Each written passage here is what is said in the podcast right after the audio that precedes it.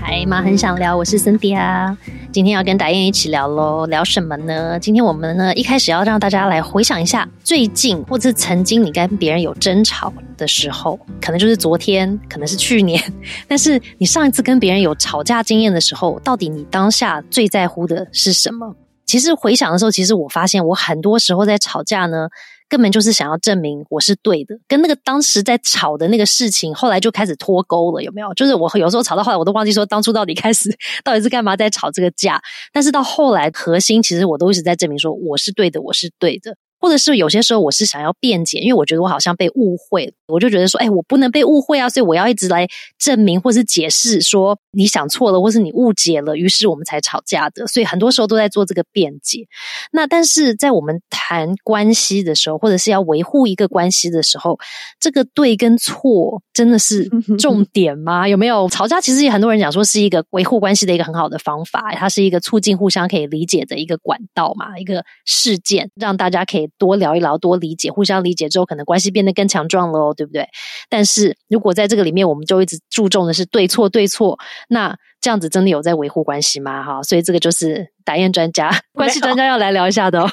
对，就是之前有遇过比较多的个案，所以呢，可能有比较多的一点点的。经验可以分享，嗯，对，就是刚刚讲那个对跟错的这件事情啊。我们以前在做家庭关系的时候，常常就会有一句话，就是家是讲爱的地方，不是讲道理的地方。嗯，但是其实我们多半去回想，就是我们在跟大家吵架或者在跟家人吵架的时候，通常都是在讲道理。我觉得我的是对的呀，你的很没有逻辑呀，你的这样很奇怪啊。就我这样做方法就好了呀，对啊。但其实我觉得这可以同等套到在我们跟朋友之间，或是我们在职场好了。因为其实很多人多半的时间就是很长的时间在职场，对不对？很长时间在职场，很长时间在家庭，然后就睡觉。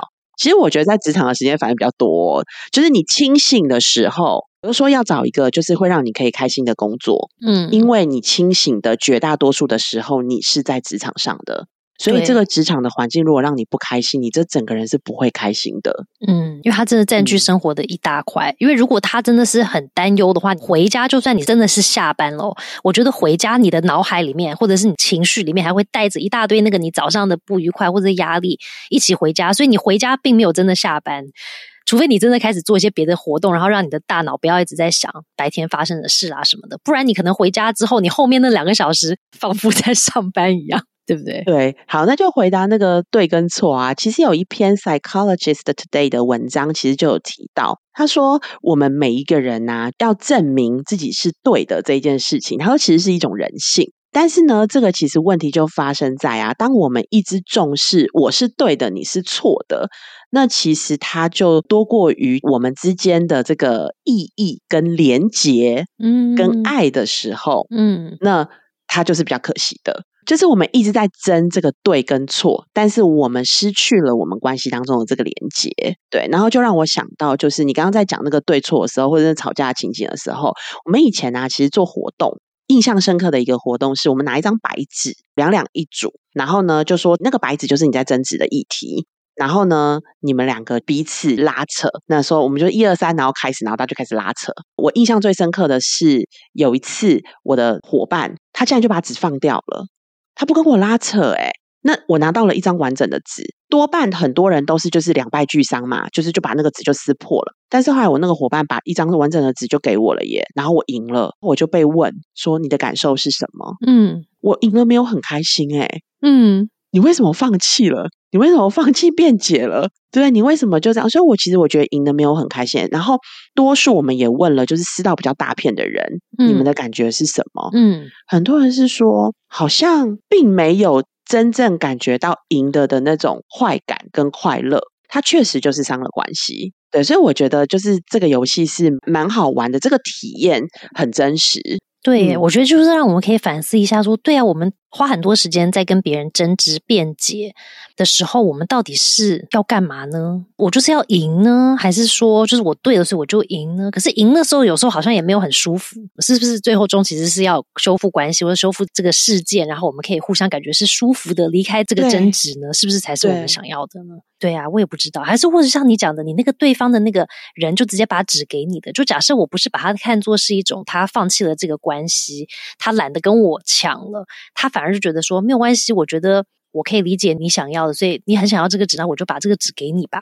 那那个感觉是不是又不太一样呢？有没有？我就想说，哎，这个活动还蛮有趣的耶。就是在这个过程里面，可能双方都可以反思一下，说拉拉扯扯的过程，我们到底大家互相想要得到的这个是什么结果？对啊，就是你知道，当我拿到纸，感觉好像就是胜利了，应该很开心。但我觉得我没有很开心的原因，是因为就是他 trigger 到我的是，就是有点像是我在家里如果跟先生争吵，我最不高兴现在其实就是，好啦，我让你，或是好啊，那就都按你的做。这个时候就会让我觉得我很 lonely，就我很孤单。所以我觉得，当我好像表面上赢了，但是没有很开心，是因为有这样子的一个经验。我觉得是因为你觉得对方不是真的因为理解了你做这样的决定，而是比较像是一种啊，算了，不要吵了，好烦，那我就让你好了，你要什么就给你什么那种感觉，那个感觉就比较不好，对不对？对对对啊！所以其实讲到底，我觉得每个人其实真的是想要透过我跟你的这叫什么比较激烈的沟通。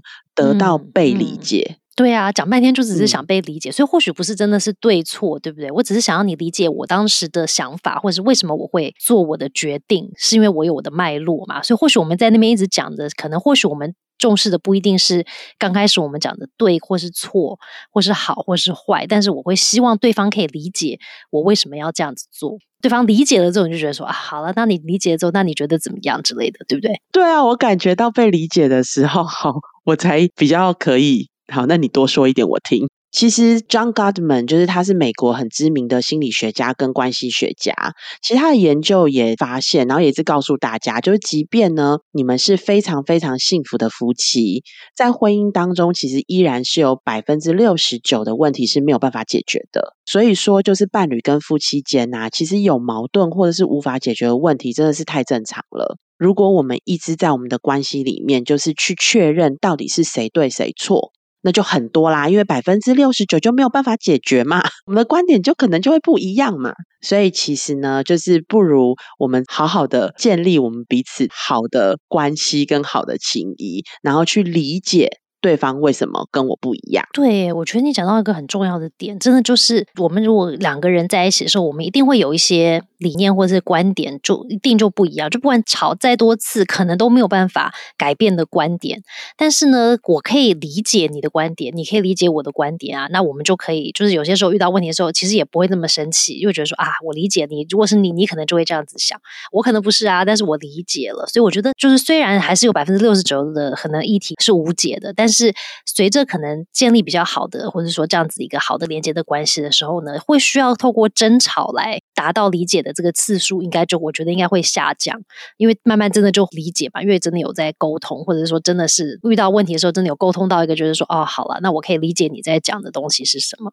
这个是真的，有时候我们都会忘记，就觉得说，哎，吵架很讨厌，但是都会忘记，其实最终我们就是想要被理解嘛。对方其实也是啊，也是想要被我们理解，只是在当下那个生气的当下，对对对，就很难。我只是想要表达我的，但是我那么急于想要表达我的的原因，其实是因为我也想要被你理解。对。这个就是每次吵架前，大家座右铭应该贴在有没有贴在房间里面看一下，说我想被理解，你也想被理解，看一下都觉得说啊，好了，那我们来来聊一下到底是为什么好了。这样不是比较健康吗？不，我在健康远见的一个文章里面，其实有看到一个蛮好笑的数据，他就说，婚姻再幸福呢，一生中也会有至少两百次想要离婚的念头，而且还会有五十次想要掐死对方的想法。所以我觉得当时我看的时候，我就觉得说，哎，这实在太好笑。然后我又觉得，如果我们有在听的朋友们，你如果是单身的人哦，我相信你现在一直在哈哈大笑，因为觉得说，哈哈哈，我不需要有这个很想离婚，对对对，对，跟掐死别人的这个念头，因为我这样很开心。就是我们这些。有长期伴侣的啦，或者有固定伴侣的人呢，真的有时候难免会有这种觉得很想掐死对方的想法。但是我觉得，就像刚刚达燕讲的啊，我们理论上我们都懂嘛，都知道说哦，关系中最重要的就是沟通，建立这个好的沟通的管道、沟通的桥梁啊，在爱的基础上做沟通啊，有没有？理论我们都知道哦。可是很多时候我们都会陷入得理不饶人的那种沟通方式。达燕在之前的关系工作里面啊，如果你遇到这种，伴侣他来找你，然后真的有那个互相沟通，都是觉得说，哎，我就是得理，所以我就是不能饶你，我就是要讲到底的那种，有没有？你遇到这样子的伴侣的时候，你会给他们什么建议啊？其实伴侣很有趣，有的时候他们就是会找一些互补的。通常互补，所以其实你可以看到，有的就是那种得理不饶人，然后但是呢，另外一个就会默默接受，但他就压抑太久之后也是会爆发。那如果两个得理不饶人的在一起的话，就吵翻天嘛。但这种就是两个如果都很强势的时候，好像也还好。反正他们 如果就是这样吵一吵哈，然后因为这样子啊沟通了，冷静一下，然后继续往前走。有的时候我觉得遇到这种得理不饶人的个案，哎呦，今天说我自己啊，我妈每次都骂我说我就是得理不饶人。好，那我来告诉你们，我老公怎么治我的。就是针对你的，对，就是 怎么治我的。就是我自己也发现，就有的时候，你知道，有的人得到了道理之后啊，就是会觉得哇，就是自己超级优越的。因为我就觉得，哦，我在这件事情上，然后我可以侃侃而谈，那你就是错嘛，你根本就是错，然后把别人骂的体无完肤。然后如果当那个人呢又不回应你的时候，有没有整张纸给你的时候，你就更生气。然后说，你看你就是这样，你就是没有想法吗？我们关系不是要一起经营跟努力吗？好，Anyway，就是会变成一种消薄。那我来告诉你们，我先生怎么治我的。通常遇到这种得理不饶人，我觉得要让他知道你真的受伤了。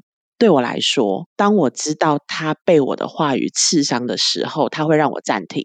再来就是，通常那种群体动力是这样：如果没有一个人改变的时候，他永远就是这样，会嚣张或会骂人的人，他就永远就先骂，有没有？但是呢，如果当这个通常都在被你骂的人，突然会跟你说：“你可不可以现在听我说？你可以先暂停吗？你可以听我好好把话讲完吗？”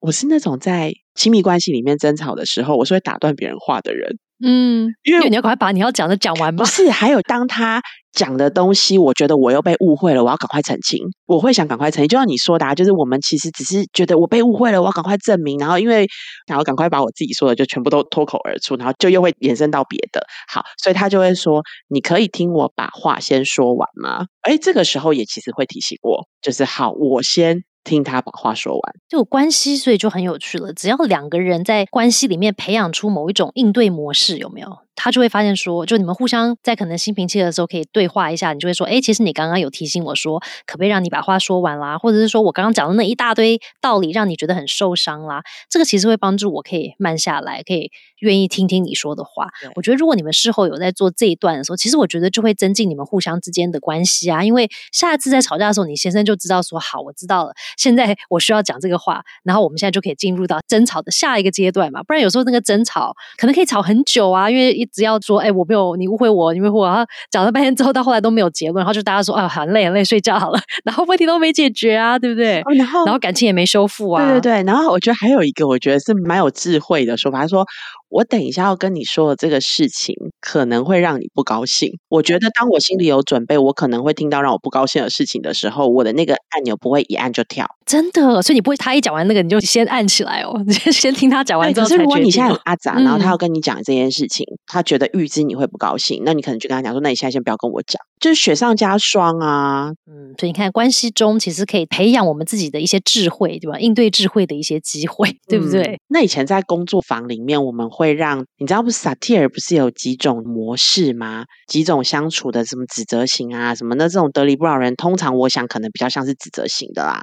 那会让他们特别去感受一下，如果当他是被指责的那一方，就会透过一些肢体的动作，然后让他感觉到啊，这样子一直被指责其实是不舒服的。那我们就会意识到，我们如果长期处于这样子的一个姿态，会让我们身边的人都感受到不舒服。但我觉得那个就是要有意识的练习。那个要有意识的练习，可是因为每个人都是想要被爱的，或者每个人都是想要被喜欢的，那因为你有意识了，你就会知道啊，那我可能要提醒自己。气势不要这么的高涨，或是你说话要练一下。就是有些话你可以不用这样讲。对呀，很多时候吵完架，我们都会觉得说，明明话的内容没有问题，但是说的方法可以调整一下，对不对？调整一下之后，听的那个人可能也没有生气。但是有些时候我们气来了，我们也管不了那么多。不过我看到另外一篇文章，它其实有给我们一些可以用的方法哦。那有一篇在 Jessica Lin 的一个文章分享，他就讲到说，当我们都是在在乎谁对谁错，然后争吵的时候，其实我们就很容易进入权力斗争这件事情嘛。那如果是以刚刚达燕讲的，我们如果是吵架是以要维护关系为重点的话，其实我们吵架的时候可以提醒自己要做几件事情。他说，第一个就是我们常讲的冷静加呼吸，因为你知道情绪来的时候。再多的方法都用不上嘛。所以第一个就是先冷静一下，先呼吸一下。然后呢，可能不能完全平静，可是你稍微平静的时候呢，就要再开始做后续的一些步骤喽。我觉得这个步骤应该是跟你的伴侣啊，常吵架的对象，你们自己要先在事前可能先自己看一下有没有，就是在还没有经历吵架前，先当做一个呃共同分享的文章，这样稍微看一下。然后真正吵架的时候，才可以可能互相提醒或者记起来说，好，现在我们要练习上次那个东西，才有办法做嘛，对不对？所以只要靠一方，可能就有点难。好，首先你这当然就是要先呼吸，先冷静一下。那再来呢？他说我们要做的就是叫做 active listening，叫做积极倾听。当然就是倾听嘛。那这是怎么听？他说第一个是我们要专心听，但是不要先去讲解方哦，或者说我等一下要怎么辩解，我等一下要怎么回复。然后呢，也不要在脑子里面，虽然你在听呢。也没有讲话，可是你不要在脑子里一直碎念说哦，这个人讲的就是没有道理啊，然后很讨厌啊，什么什么那些碎念呢，也尽量就不要，就不要批判。他讲的那个东西完全不符合逻辑，你也不要在那边一直想说，哎，没有逻辑，没有逻辑啦哈，等一下听我怎么讲，就都这些都都不要讲，就真的就是专心看着对方，然后听着，也不要想说我等一下要怎么回复，好，这个超难，这是超修炼的哈，所以这是第一步。第二步呢是看着对方眼睛，然后要观察他的肢体语言。那第三个呢是怎么样对方觉得你真的在听呢？就是导演讲的嘛。其实很多时候我们沟通只是要被理解。那对方如果觉得我们真的有在听，他可能就会觉得有被理解喽。所以说，怎么样让对方感觉你真的有在听呢？就是我们要做一些肢体，比方说点头啦，不时要中间要说一下嗯嗯嗯嗯嗯嗯啊，微笑啦，然后要试着敞开身体，因为很多的研究就是讲说，当我们肢体上面，我们把自己关起来，比方说我喜欢讲话，把手这样插在胸口，有没有？或者勾脚，都是把自己有点关起来嘛。那或者是可能侧过来转身听人家讲话啦，就是他其实没有真的在敞开身体，所以他另外一个提醒就是说，我们可以试着把就是手打开啦，脚打开啦，试着把我们自己的身体敞开。那也或许有些人在真的很努力倾听的时候，他会没有意识的，他的身体会稍微往前倾。就是会有没有真的往前倾着在听？第四个他说呢，就是要重复或是重述对方所说的，就是不带自己的那个，就是我的回复哦。因为有一个人在跟你吵架，然后他一直讲，然后我都没有回复，都是在这样嗯哼嗯哼微笑微笑，那个人一定觉得很没劲嘛。因为像那个导演拿到纸的那种感觉，觉得说你是真的有在听吗？后面我们还是要有一些回应嘛。但回应我们不能就是回到以前的那个一直在反驳啦，一直在攻击啦。我们只要重复他讲的那个话就好了。我们就只要说哦，我听到的是什么什么什么，后面自己讲一下。比方说，哦，我听到的是我刚刚那样这样子讲，让你很生气哦，好像你觉得我都不是很在乎你的感受，是这样吗？好，就这样，然后他又要再继续讲了嘛，那你就让他讲一讲，到底就继续倾听。然后，如果你真的要问问题的时候，就是要问一些开放式的问题，例如，那为什么你会这样认为呢？你可以再多说一点吗？你刚刚讲的那个我不是很清楚，要不要多解释一下？好，那对方就觉得你真的有在跟他对话嘛？但其实你什么话都没讲哦，就你只是叫他再多说点，多说一点。为什么要做积极倾听呢？是因为在讲的那个人，他真的就可以感觉，哎，你是真的很想要听我讲，你是想要理解我吗？那我觉得，如果大家有在练习过的话，就会发现，那个真的在听的那个人，如果我真的很压抑自己，不要一直在那边想要回复的时候，其实我真的比较可以听到那个人在说的话，我也可以比较理解、同理他这样子。所以积极倾听了之后的下一步，就是要为自己负责。意思就是说，在吵架的时候，我们都知道，就是一个巴掌拍不响嘛。就像刚刚打燕那个例子吧，一个人就是放开不扯了，你要怎么吵呢？对不对？吵不起来啊。所以吵架的时候呢，不管当时发生的状况是什么，但是。互相在这个过程里面，一定是有扮演到某一个角色，所以才吵得起来嘛。所以第一个是看到说，哎，对了，好了，我在这个里面可能也有某一些责任。然后第二件事情要做的，就是要记得要用我自己为开始的语言，不是你你你你你啊，就是你很讨厌啦，你都这样子啊，你每次都这样子啦，要讲一些是我的原因，就是说我感觉好难过，每次都这样是大忌哦。对你每次，你总永远对对对大忌，对不对？那个听完就在这爆炸，说哪有哪有？然后你若遇到那种很理性的，就说那你算哪几次？对对对对对，有有，我怎么有遇到？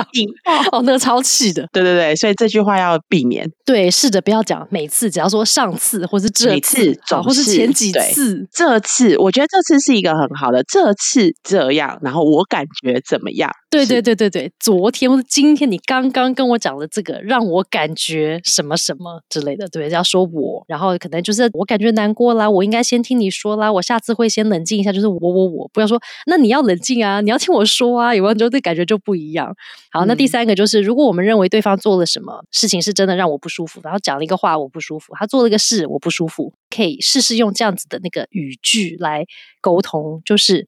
当什么什么，我觉得什么什么，因为什么什么，有点 SOP 咯，大家就记得就是举例了，好了，比方说我的那个伴侣好了，他可能今天晚回家下班，他没有打电话来先跟我讲，他就没回家，对不对？然后可能很晚才回来，那我可能在家等的时候就很生气嘛，所以我可能用的那个用词可能可以是：当你会晚回家没有打电话给我说的时候，我会感觉很担心啊，因为我不知道你是不是安全，我也会感觉我不被重视，因为你好像不在意我是不是在家空空的在等你吃晚餐这样子。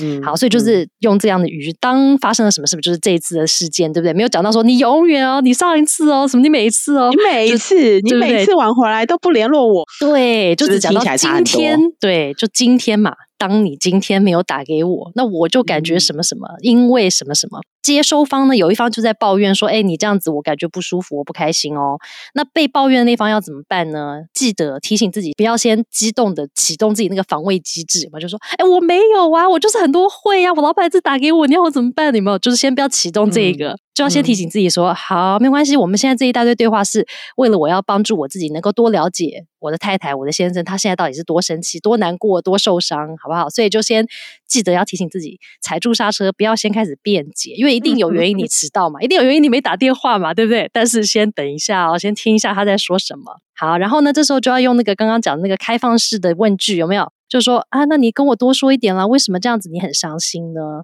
或者是说，你刚刚提到说，诶，这样子让你觉得我不重视你是为什么呢？再跟我多说一下好了哈。这个也是另外一种修炼，因为你不能辩解，哈，要用那个 开放式问句回馈一下忍耐就对了。忍啦，就是忍啦。打雁上一集那个有没有讲到忍的那个？大家听一下哈。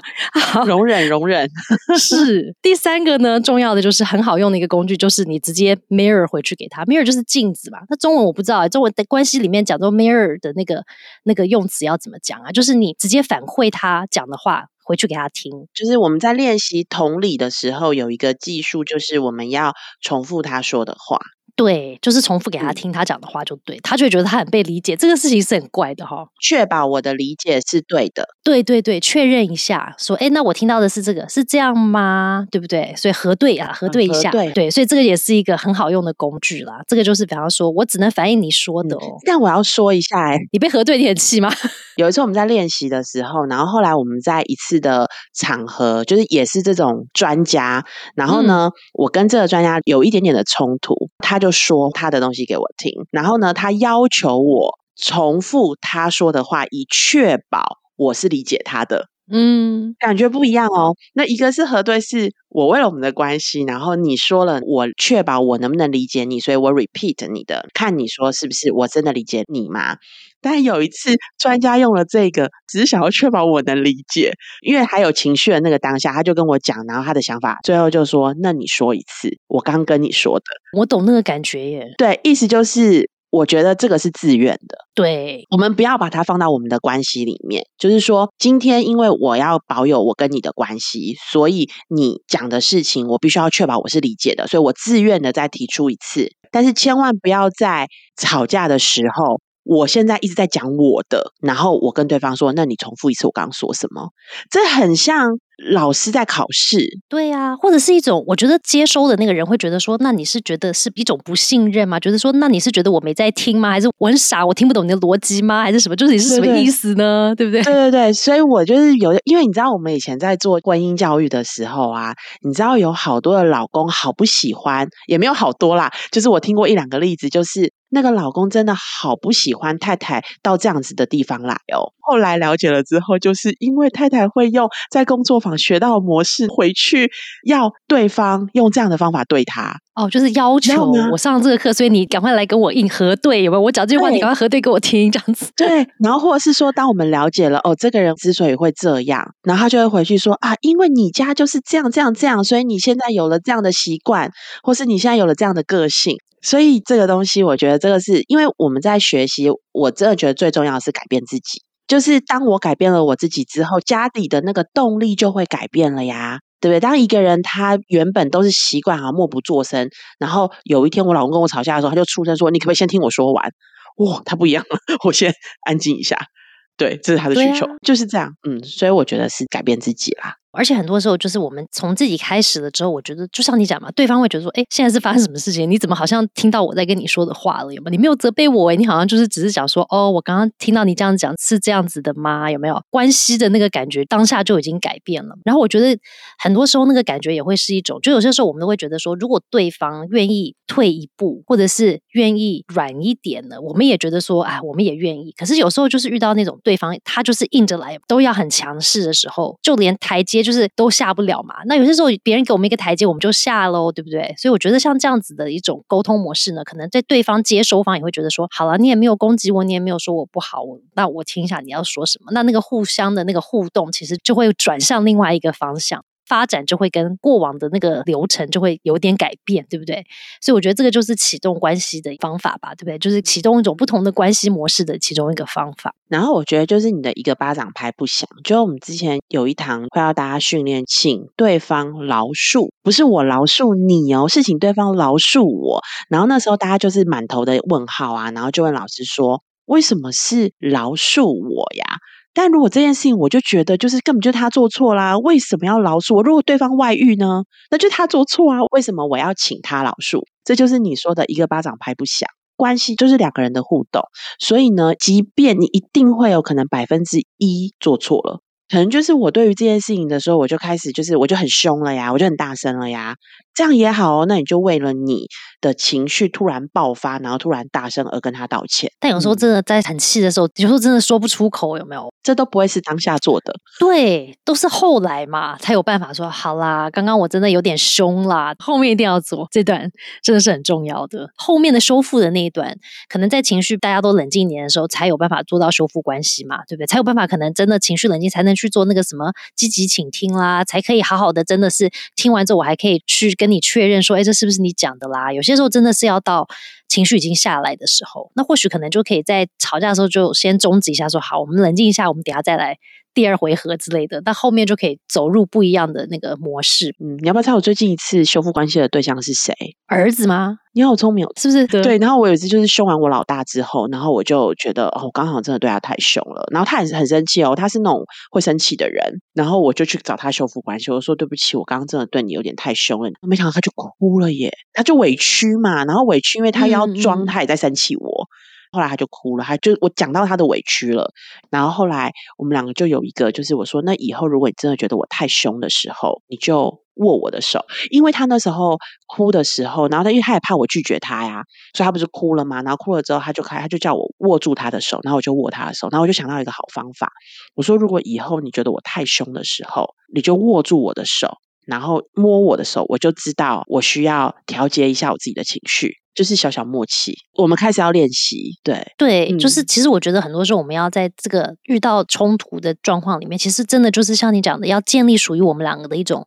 默契书上都是 SOP，你知道刚刚我的 SOP 读完了，可是那或许不是你们两个的互动默契，但是像你跟你儿子，可能真的就是有你们的一个非语言式的。哎，我最近在上那个正向教养，其实也讲到这个，就是有关于家长不是一天晚上都在叨念吗？或者说什么一直在讲同样的话，他就说其实你就可以建立这种非语言的提醒，比方说像你刚刚讲的嘛，当你如果很大声的时候，你的小孩非语言的就是握一下你的手。这个就是一种提醒，因为通常我们用语言提醒的时候，就会可能看你的口气哦，有时候可能会出现的那个感觉是有点像被责骂啦、怪罪啦，或者是说，哎，觉得你不好啦，有没有说你很凶哦，或者你很大声哦，你又这样子喽，你每次都这样，有没有那些都会跑出来？可是你只是被握了手了之后，你就会知道说，哦，对我们上次讲到说我太大声，他就要提醒我，那就是一个非语言的提醒。然后你也就可以帮助你自己调节嘛，所以我觉得或许大家也可以试试看这种非语言的沟通模式，对不对？有些时候你可能就是扯一下你的耳朵啦，有没有？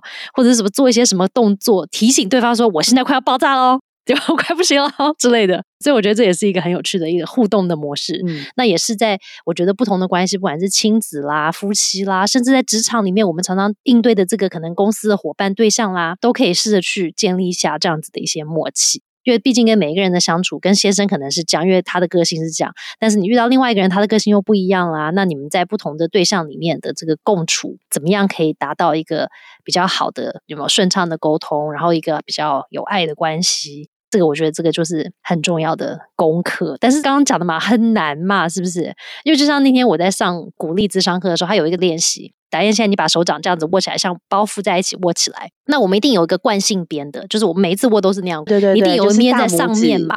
对对对，大拇指哪一个在上面？对，那我就是左边都会在上面嘛。他说：“那你就现在练，你右边哦。”对，所以你看，每个人有他的惯性边，但是只要你打开之后，你再重新弄一次，要把你那个不惯性的那边弄上来，你会就有一种很卡卡怪怪的感觉，对不对？你很想要弄开，弄成你本来那个样嘛。那他说，这个就是好比我们要做一些改变的时候的感觉，就是改变其实是很困难的。所以呢，我们真的就是要靠，就是假设以这个只是握拳头的这个东西来说，他说你就是每一天你都花有没有一个练习握一下拳头，他说你。每一天就是慢慢做，会有一天你就会发现，哎，左边握右边握，其实感觉对你来说是一样的，没有哪一个比较舒服，两个都一样。你也没有会想要去改变，就是握了哪一边都没关系。但他说这个就需要很多时间呐，所以就包括我觉得我们今天在聊的有关于跟别人的沟通方式或者是应对模式有没有这些很多东西，它就是一种惯性的习惯。你一来的就 A 来了，我们就要 B，然后我们就一直在重复这个 A B A B A B。那我们现在要逃脱，变成说 A 来了我要 C 的时候，它就需要很多的练习。对，有意识。的提醒跟练习，刚开始就会很困难，很不舒服，会很卡。每天练那个，然后就会觉得还蛮顺的。我觉得不用硬是去数二十一，其实就是要常常练习。然后你会慢慢的，当你现在常常会被某一些东西 trigger 到情绪，你就跳起来了。然后你可能一秒就秒跳。后来你可能五秒才会跳，然后再慢慢就是二十。再你看到自己，反正这件事情他只要按到你就跳，他再按你呢，可能有时候你还会故意想说，你就是故意按我，所以呢，你就可以慢慢释怀这件事情了。总之就是练习哎，反正我觉得我们人生各种关系呢，因为最近我在看那个《被讨厌的勇气》，我们阿德勒的那个书。总之，他就说人生里所有的关系，就是你所有的困境、所有的困难，都是来自人际关系。但是幸福唯一来的地方，也就是人际关系。人跟人之间的关系，其实就是我们人生的课题嘛。我们要透过这个关系去化解，或者说去必须要遇到一些这些冲撞。但是同时，我们有机会透过这些关系去获得人生的真正的幸福。所以值得大家回家思考一下哈。关系很讨厌。但是如果练习练习，有一天我们可能可以透过这些种种的讨厌关系里面去获得人生真正的幸福。所以今天我跟 Cindy，我觉得想要跟大家分享的就是，不要想说我们要消除彼此之间的差异，那我们要可以跟差异共存。打从心底呢，就是真正的尊重我们两个之间的不一样，真的一定不一样，因为我们本来的家庭，我的原生家庭跟你的原生家庭就不一样啊。练习放下自己主观的沟通方式，那其实我觉得增加更多的观点跟角度来理解同一件事情，其实也是蛮值得尝试的。